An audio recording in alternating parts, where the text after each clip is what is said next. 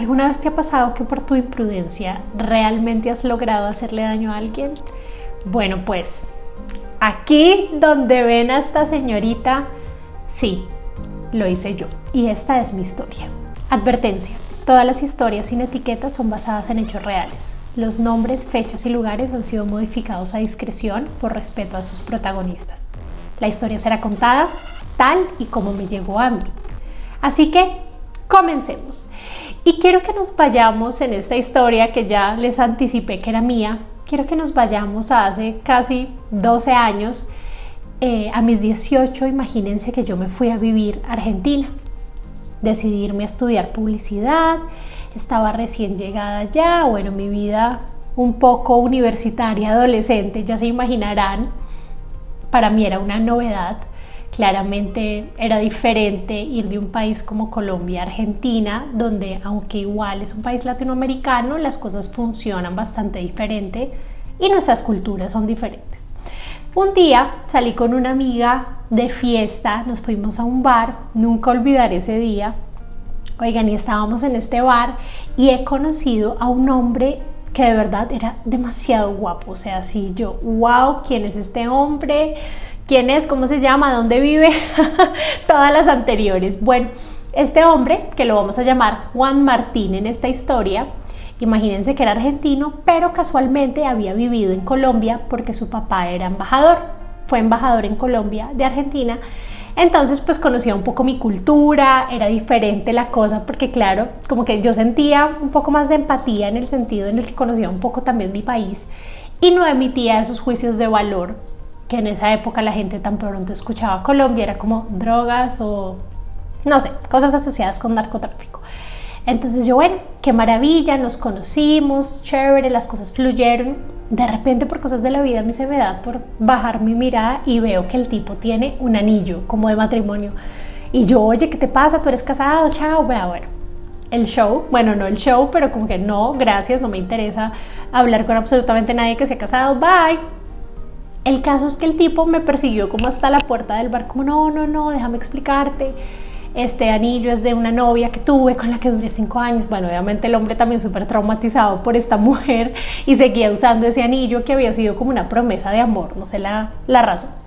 El caso es que yo, ah, pues eh, no me convenció tanto el hecho, pero dije, bueno, continuemos con, con la aventura. Así que nada, le di mi teléfono y al otro día como que comenzamos a hablar si no estoy mal, duramos como dos semanas hablando hasta que me invitó a mi primera cita.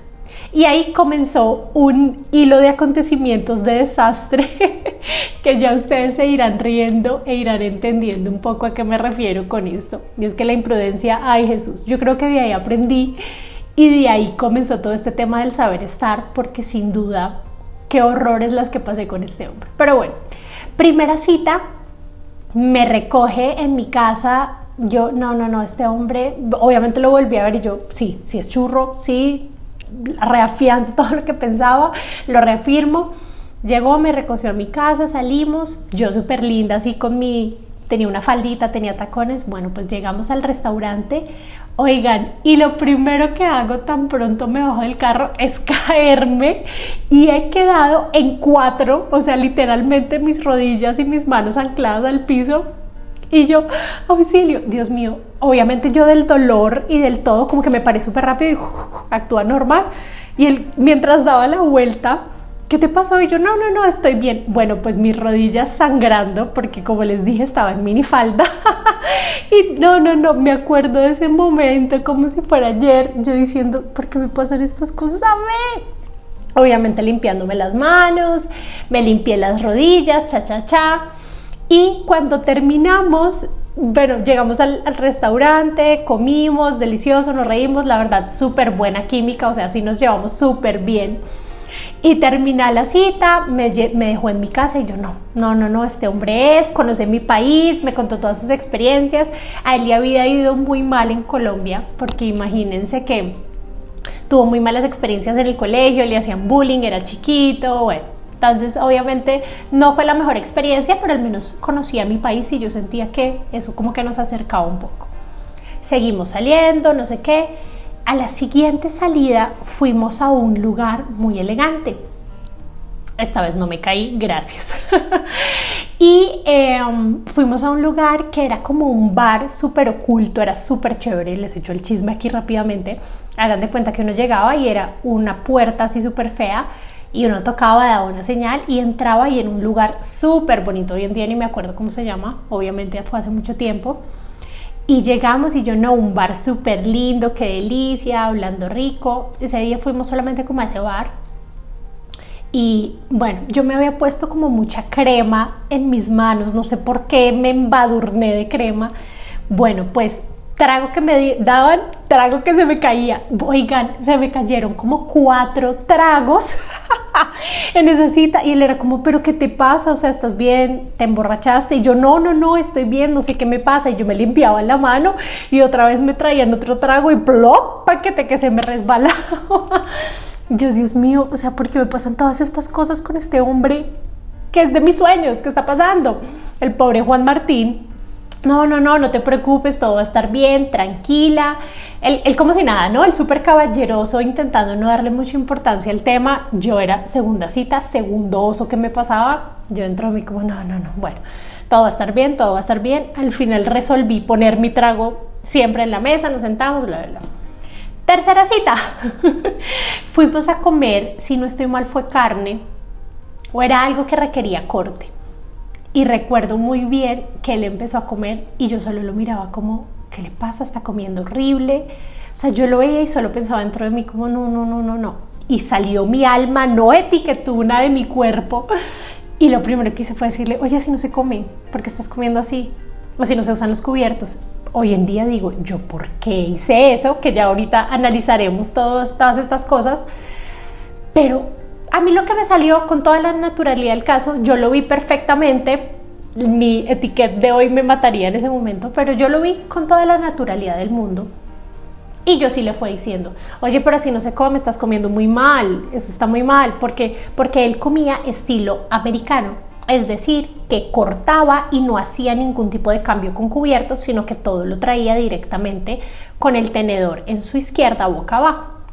Yo creo que en mi vida había, había visto eso, imagínense hasta donde llega el desconocimiento, y yo, ¿qué te pasa? No, estás comiendo horrible, qué asco. Y este hombre ahí sí se me malentona y me dice, discúlpame, pero tú no sabes que existen, o sea, él dándome cátedra, ¿no? tú no sabías que uno también puede comer así, mi papá es embajador, hemos vivido en bla, bla, bla, bla, bla países y siempre nos han enseñado que así se come y pues así se come y así está bien. Y él ya bravo, yo ya brava porque obviamente yo en ese momento no era etiquetuna, cero saber estar. Y yo tenía que tener la razón, como si no, claro que no. Bueno, esa fue pelea así de va, viene, va, viene para no hacerles el cuento más largo, al final creo que esa, de esa comida terminamos como hasta de mal genio los dos comiendo, terminando de comer rápido. No crean, el hombre me volvió a llamar, seguimos hablando, seguimos saliendo por un tiempo. Al final nunca pasó nada por cosas externas a mis osos, pero eh, de este gran oso tuve tantos aprendizajes y marcó tanto mi vida que creo que de ahí comencé a ser la etiqueta que soy hoy. Y por eso quise tomarlo como ejemplo para nuestro primer capítulo, porque siento que de esta situación que puede ser cotidiana para cualquier persona, el hecho de salir en una cita y a veces el hecho de dejarse llevar por estas imprudencias sí marca la diferencia y sí em, comienza a configurar eso que les hablaba en la introducción del podcast, en el capítulo anterior, que eso inmediatamente afecta la percepción que las personas crean de mí. Por supuesto que sí. Yo nunca había visto eso, yo nunca había visto que las personas comieran así y lo vi pero él sí lo había visto, inmediatamente su posición sobre mí sería, no, esta mujer no tiene eh, conocimientos, no ha estudiado, no ha viajado, no sabe o simplemente no sabe estar porque otra persona se hubiera callado y ya está, que hoy en día es lo que yo digo, ¿por qué? Entonces, bueno, esa fue la historia. A modo de chisme les cuento que, bueno, en definitiva salimos un par de meses más, ahí murió. Eh, fue una persona que quise mucho porque la verdad sí me ayudó mucho en esa época en la cual no conocía a nadie y estaba sola en este país. Eh, y él fue un poco mi compañía, pero bueno, me sirvió también para aprender para la vida. Entonces, Comencemos con el análisis de el saber estar en esta situación tan bochornosa que viví, Jesucristo Redentor, ¿por qué me pasan estas cosas a mí? Recuerden que todos los comentarios sobre este y todos los capítulos los podemos hacer ahora por medio del Instagram del arte del saber estar, donde vamos a subir todas, todas estas anécdotas, historias sin etiquetas y lo que vamos a hacer es debatir al respecto. ¿Qué hubieran hecho en ustedes? ¿Que no? Me pueden regañar si quieren, regañar al autor de la historia que sigue, pero va a ser nuestro espacio, va a ser donde vamos a echar chácharas sobre todas, sobre todas estas historias para no contaminar la etiqueta, por favor. Entonces vamos a comenzar con el análisis.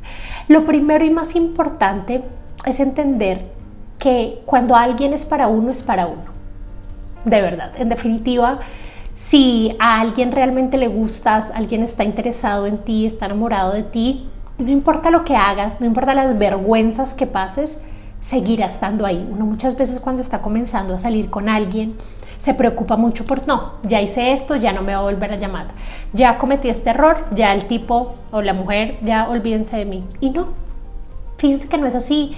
Y siento que eso nos da la pauta para comenzar a tranquilizarnos un poco, a calmarnos y a tomar las relaciones y el relacionamiento personal desde otra perspectiva.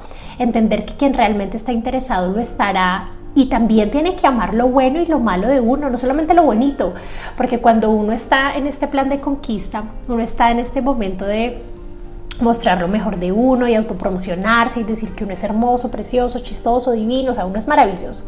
Pero las personas no conocen ese lado un poco más oscuro de quienes realmente somos. Y siento que ahí está la magia. Y quien realmente esté interesado amará lo bueno, lo malo y lo feo.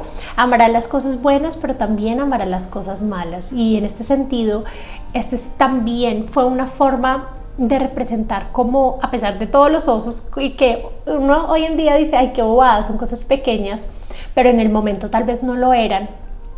Y para uno siempre que le pasan este tipo de cosas, pues terminan teniendo una incidencia clara en uno y lo terminan avergonzando.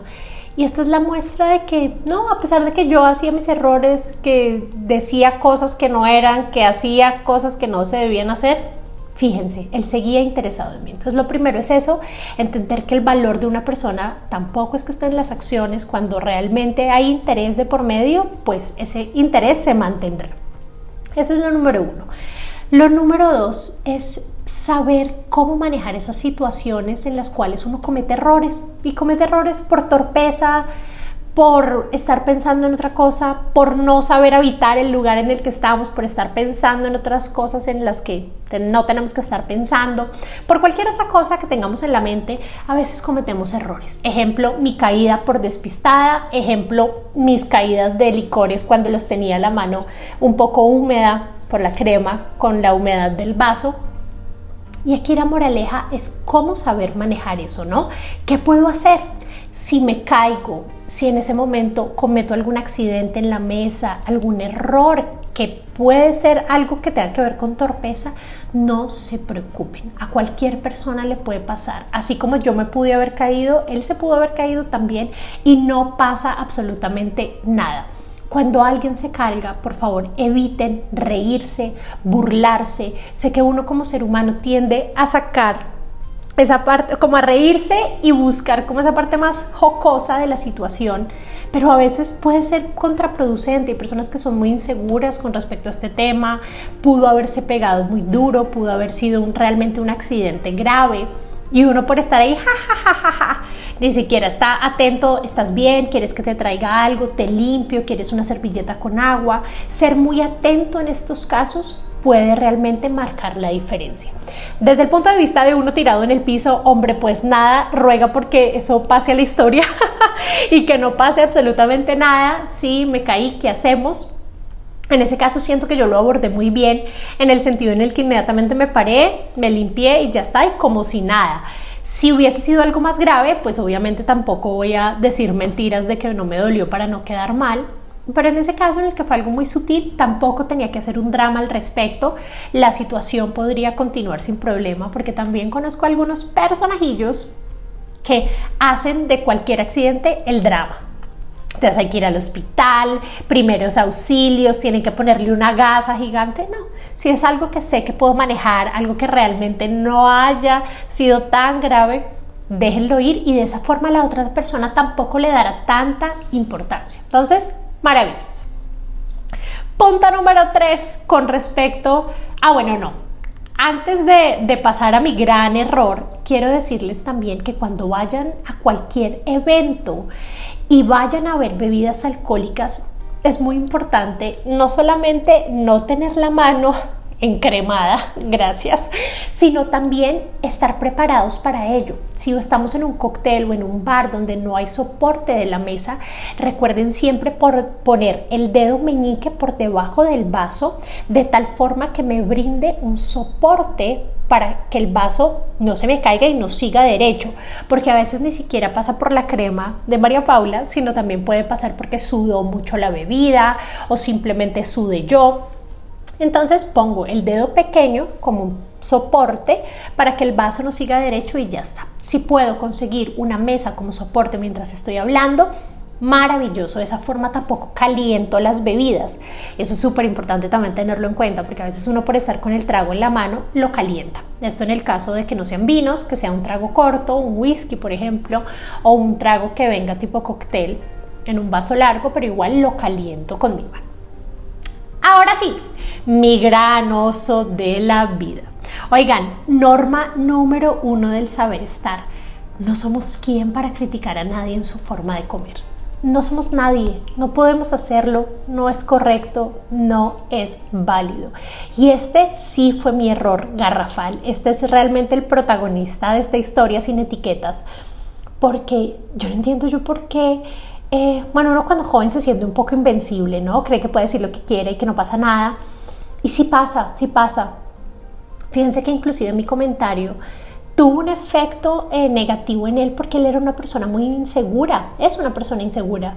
Y yo me daba cuenta cuando ya comíamos que se sentía, o sea, dudaba de sí, aun cuando él tenía la razón, dudaba de sí, se sentía incómodo, no sabía cómo actuar, qué decir, qué hacer. Y todo por mi culpa, por mi culpa, por nadie más. Incorrecto. No somos nadie para decirle a una persona, así no se come, estás haciendo mal, cierra la boca, tú por qué comes así, qué asco. Todos esos juicios de valor son totalmente incorrectos, a menos que esté con mi esposo, esposa, con mis hijos, y en ellos sí puede hacer una corrección. Pero aquí está el tip etiquetuno. Jamás debo hacer esa corrección en la mesa. Qué molesto es cuando uno está comiendo y la persona así no se hace, siéntese bien, coma bien. No, uno comienza a cogerle pereza al momento de la mesa. Y cuando uno está comiendo, ese momento debe ser de gozo, debe ser un tiempo para compartir, un tiempo rico, un momento ameno para compartir con las demás personas. No es el momento para enseñar, no es el momento para estar criticando, para emitir juicios de valor. Si le tienen que decir algo a su esposa, a su esposo, de mi amor, estás comiendo mucho con la boca abierta, por ejemplo, esta lección la debo hacer después o inclusive antes de comer, pero no en el momento porque predispone a la otra persona.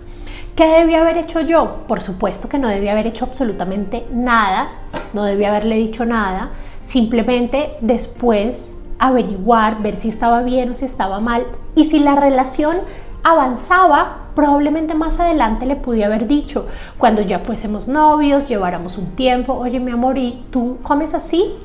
Pero fíjense que la forma de abordar la conversación es diferente. Es, oye, explícame esa forma en la que tú comes, te la enseñaron en la embajada o cómo es. Y fíjense que de esa forma no estoy emitiendo ningún juicio de valor sobre lo que le está haciendo, sino es como ese interés de, ay, cuéntame, qué curioso que tú lo hagas de esa forma. Es diferente la percepción si yo le pregunto así, así le digo, ay, ¿por qué estás comiendo así? Qué asco si no se come. Obviamente en una voy a hacer que la otra persona inmediatamente se predisponga, mientras que la otra estoy abriendo la comunicación para que la otra persona me pueda contar, explicar, etc. Y entender, nosotros tampoco tenemos la verdad absoluta de nada. Imagínense yo en ese momento, ay, qué antietiquetuna fui, no solamente de decirle a él eso, sino de no tener los conceptos. Y ahí voy al siguiente punto, que es que uno muchas veces por desconocimiento emite juicios de valor que no son correctos. A mí me ha pasado muchas veces, ya siendo la etiqueta que estoy en algún evento y alguien, eso no se hace así, eso no sé qué, y yo por dentro solamente pienso como, no, sí se hace así, y de hecho sí es así, y sí es como lo está haciendo la persona y no sé qué. No entro en conflictos porque saber estar, pero fíjense cómo realmente hay personas que sienten como esa necesidad de estar siempre diciendo que está bien, que está mal, como este espíritu de mamá de estar regañando, imponiendo las cosas y no, y quiero invitarlos a que de verdad dejemos de lado todas estas costumbres que a veces tenemos de tener que hacer prejuicios, de regañar al otro, de criticar y simplemente dejar de lado. Otra cosa muy importante cuando estamos en la mesa es entender que en definitiva cada persona tendrá su estilo y así yo les dé las herramientas de cómo comer correctamente, al final cada persona tiene su estilo para hacerlo y está bien. Ahí es donde les hablo un poco de esa estructura que hay dentro de la etiqueta y el protocolo desde el saber estar y entender que al final cada persona es única y cada persona tendrá su estilo. Claro que hay normas para hacer cada una de ellas, por supuesto que sí, y que debemos seguirlas, pero pues tampoco es de vida o muerte si la señora primero se come la carne y después se come la ensalada. No pasa absolutamente nada, son cosas que al final no nos afectan en nada. Mientras que hay otras que sí afectan más, como por ejemplo las malas maneras en la mesa, meterse los dedos para limpiarse los dientes, meterse un palillo para limpiarse los dientes, comer y hablar al mismo tiempo, es decir, comer con la boca abierta, inclinarse de forma grotesca sobre el plato para como engullir toda la comida. Fíjense que son cosas que uno dice, no, sí, eso pues sí está mal. Pero hay otras que en definitiva yo siento que también debe haber un poco más de flexibilidad. Y les digo esto porque el hecho de que uno sepa sobre saber estar, etiqueta, etiqueta en la mesa, no significa que tampoco uno tenga que estar todo el tiempo como general revisando, eso está bien, eso está mal, eso está... No, aprendan a, vivir con sus conocimientos relajados y me encanta porque Hoy en día recibo mensajes de la etiqueta como María Paula, mira este error. Y digo, wow, me siento tan bien de saber que han aprendido por medio de todo lo que yo les he explicado, pero también pienso, ¡Ah! estoy creando monstruos en el sentido en el que uno ve ese tipo de cosas, pero debe aprender a relajarse, a no decir nada, a callar, a no criticar, a simplemente tener la capacidad de, ok, sé que eso está mal, sé que eso no, es lo correcto, pero ahí muere, ahí muere. Y eso es saber vivir, eso es saber estar. Es entender que si yo le voy a decir algo a la persona con la que estoy comiendo enfrente, la voy a incomodar. Voy a hacer que el momento de la mesa se vuelva incómodo tanto para él como para mí. Y también voy a hacer que se sienta mal, voy a hacer que se sienta inseguro. ¿Para qué hacerlo? ¿Qué, gano con, ¿Qué gané yo con haberle dicho en ese momento a Juan Martín, oye, qué asco, ¿cómo estás comiendo? ¿Por qué? Menos en una primera, una tercera cita que ni siquiera teníamos tanta confianza. ¿Por qué? ¿Por qué fui imprudente? ¿Por qué me dejé llevar por esas ganas de querer saberlo todo, querer que se haga lo que yo digo, querer imponerme sobre otra persona? Eso no es saber estar. Y fíjense que hoy en día mi aprendizaje de todo esto, yo siento que esa situación fue una de tantas que viví que me llevaron a hacer lo que soy hoy, a decidir trabajar en esto, enseñarlo, estudiarlo y volverme una experta en el tema, porque me di cuenta la incidencia que tiene eso en las demás personas. No solamente es porque uno sea imprudente y le diga a la, a la amiga, ay, cómo estás de gordita y ya, y el comentario quedó ahí. No, esas palabras marcan, marcan. Y recuerden lo que yo siempre les digo, las palabras son como una servilleta, una servilleta de papel. Una vez uno arruga esa servilleta de papel, jamás vuelve a su estado natural, jamás vuelve a su estado natural. Y el hecho de que jamás pueda aplanarla, por más que le diga perdón, no era mi intención, era un chiste, es el claro ejemplo de cómo realmente uno marca a las personas. Y así uno después diga, perdón, era molestando, no, pero si estás bonita, ya lo dijiste, ya marcaste a la otra persona, ya dejaste huella. Y ahí vuelvo a entrar con el tema de la marca personal. Y es que fíjense que no solamente se trata de que yo herí los sentimientos de él o yo cometí un error al ser imprudente porque terminé afectándolo, sino que eso también terminó afectándome a mí en la percepción que él creó sobre mí, en mi marca personal. Él habrá pensado probablemente que niña tan maleducada, no porque le haya dicho que se come A o B, sino por el hecho de eso no se dice en la mesa, ¿por qué me está criticando mi forma de comer? Yo estoy en lo correcto, ella está en lo incorrecto. Y todo eso al final terminó afectando esa percepción que él tenía de mí.